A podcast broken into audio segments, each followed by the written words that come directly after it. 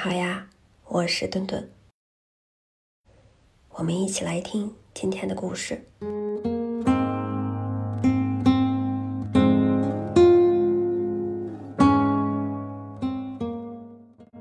我今年二十四岁，现在是一名职业陪诊师。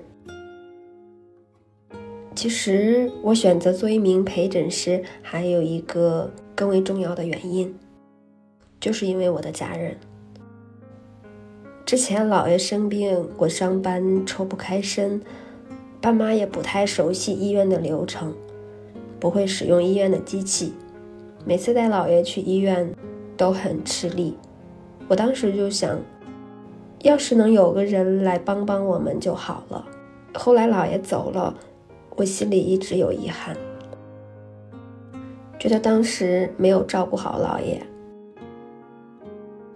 所以我就希望帮助老年人去就医，或者帮助现在工作比较忙碌的年轻人照顾他们的家人。这是我想去做陪诊师的初衷。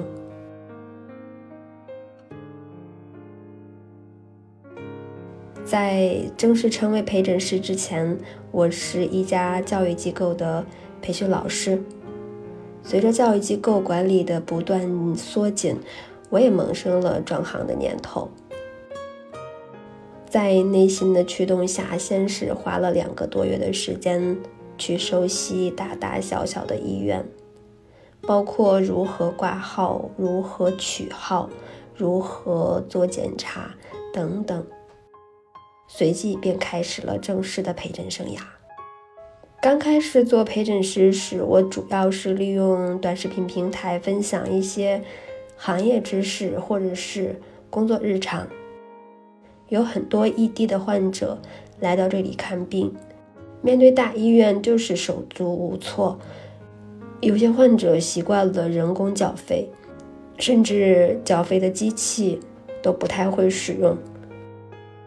我刚开始就是先在短视频平台上分享各个医院的就诊流程，久而久之，就有很多患者。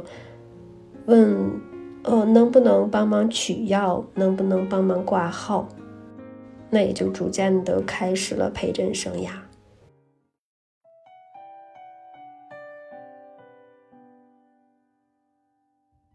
我接到的第一笔陪诊单是陪伴一名孕晚期的准妈妈做产检，因为这名孕妇的爱人是军人。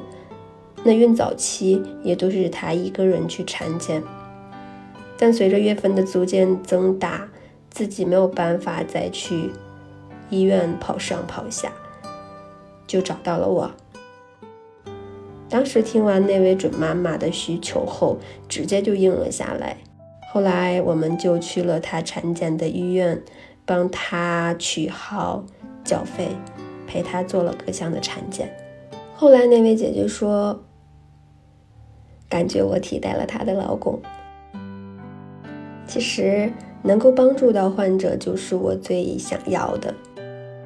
大部分女孩背包里往往装的可能是口红、防晒霜，我的包里就是各式各样的药膏，还有巧克力和纱布。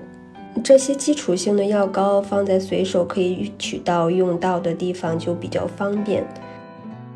巧克力是为空腹做检查的患者准备的，怕低血糖。其实很多就医成本，它都是隐形的。那提前一天要安排好核酸和请假的时间，扣工资是小。那如果当天就遇上公司有急事，孩子不舒服，根本没有办法兼顾那么多事情。还有就是老人。不断增加，那从长远的角度看，大家可能会面临身体不舒服、没有人陪伴的困境。那对于电子化的焦虑，正成为老年人就医的绊脚石。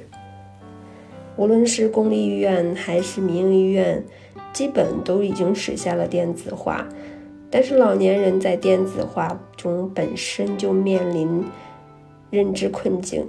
他们中很多人其实并不知道可以在网上挂号，而是遵循传统的最原始的排队方式。这其实，在无形中也增加了成本。不过，每一种新兴职业中出现的背后，都代表着一种需求的存在。我们在工作过程中也会遇到就医看病焦虑的患者，那也会安抚他。我平常也会学习一些心理方面的书籍。我们的工作不仅解决患者看病的需求，也在情绪上满足患者需要陪伴的心理需求。